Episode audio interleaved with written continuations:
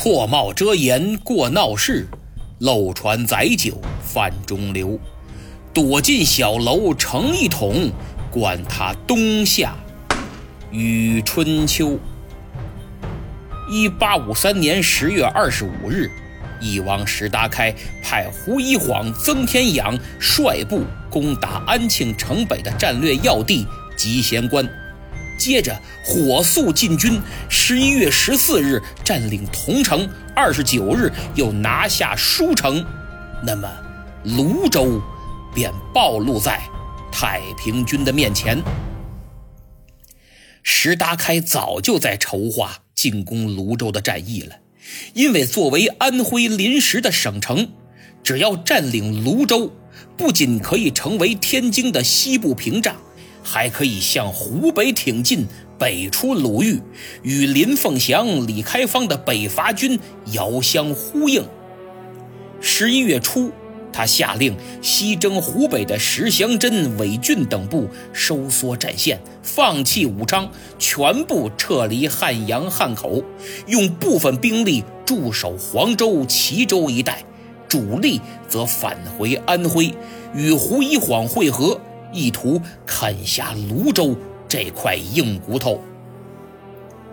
清廷得到情报，很是着急，如果泸州丢了。太平军就能进入中原。咸丰皇帝下令，命新任安徽巡抚江忠源火速回防。身在湖北的江忠源正生病呢，估计是累的。他拖着病体刚要走，麾下的楚勇却出事儿了。原来此次南昌保卫战，楚勇立下汗马功劳，但饷银迟迟发不到位。兄弟们本就拿命换钱，现在换不来钱，谁还卖命？江中元无奈，只好将不愿继续追随的人留下，就地又招募了些兵勇，最后带着一千六百多人赶赴泸州。走了半个月，十一月二十七日途经六安时，病情愈发沉重。江中元就想在这里将养几天，可三天后，十一月二十九日，太平军攻克了舒城，兵锋直指泸州。知府胡元伟接连向江中元告急。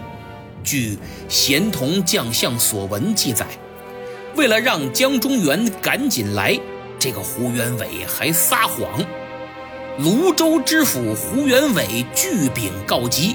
鬼言泸州粮械极富，团勇多而有力，就是城中粮草、兵马、武器十分充足。江中元信了。鉴于六安地区起义军也很活跃，他留总兵殷德部及一千兵卒驻守，自己则率六百人火速上路。十二月十日，抢在攻城的太平军之前两天抵达泸州。江中元到泸州一看，气得差点吐了血。咸同将相所闻的原文是：“问袁伟以守据，则糗粮军火一无所有，粮草和武器根本没有。守城兵仅袁伟复新、徐怀所募勇及公所募陆安勇各数百人，皆心急不足事。泸州城大而痞。”兵勇人数不敷一门之首，兵太少了，连同江中元带来的也就几百人。泸州城墙周长三十余里，而且年久失修，很多地方都塌陷了，叫城大而痞。现在城里的清军守一个门都不够用啊！江中元简直火冒三丈，每天见着胡元伟就骂。原文是每见。必斥责之，元伟遂服逆，不敢出，骂的都不敢出门了。十二月十二日，一万多太平军进抵泸州城下，攻城战就此打响。泸州城共有七座城门，各门均设越城，加强防御。城外还有护城河。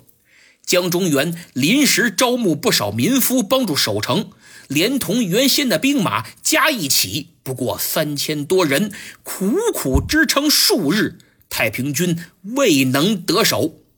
与此同时，江中原赶忙调留守陆安的总兵殷德部，驻守朝鲜东关的寿春镇总兵玉山等人，速率兵勇团练，驰援泸州。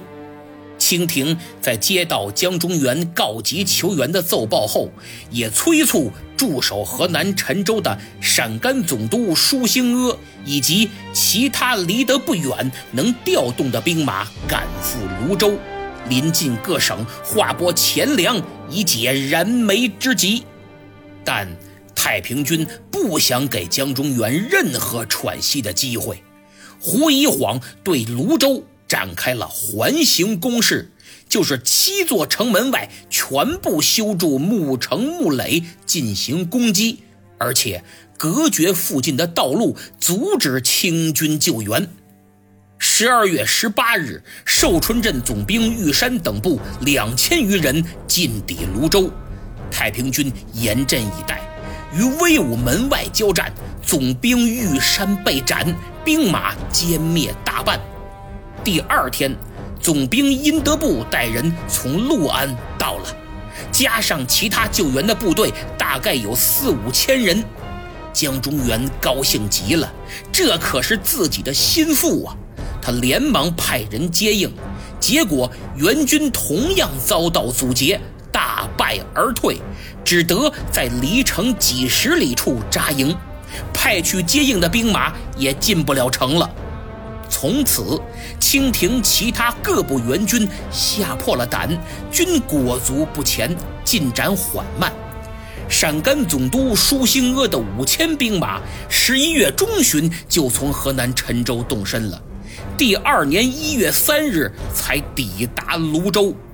这支被清廷寄予厚望的八旗露营正规军。没几天就被打得四散溃逃，有的哇哇直哭，有的引颈就戮，真是让朝廷颜面尽失。只有江中原之弟江中俊与刘长佑率领援军真心救援，无奈势单力孤，被阻拦在泸州城外。击败了援军，胡一晃便可以专心致志地攻城。好好与江中原较量较量。其实江巡抚刚一到达泸州，就按套路出牌，命令拆毁城外民房。但还没动手呢，太平军已然到了，开始利用城外民房做掩护，挖掘地道。江巡抚使出浑身解数，跟之前守南昌一样，多次破坏太平军的地道。多次堵住轰塌了的城墙，多次把打进城的太平军再推出城外。然而胡一晃不同于赖汉英啊，此人乃太平天国五虎大将之一，足智多谋。见多次攻城未果，他改变了策略，采用新办法，挖两层地道，挖两层地雷布两层。一切准备就绪。一八五四年一月十五日的凌晨，再次发生了巨响，城墙瞬间轰塌五六丈。守城兵勇赶忙抢修封堵，可还没怎么样呢，下层地雷又响了，城溃十余丈。抢修城墙的兵勇炸死好多，血肉横飞，断肢满地，大家吓得一哄而散。太平军趁机冲入缺口，泸州知府胡元伟居然带着人马接应太平军。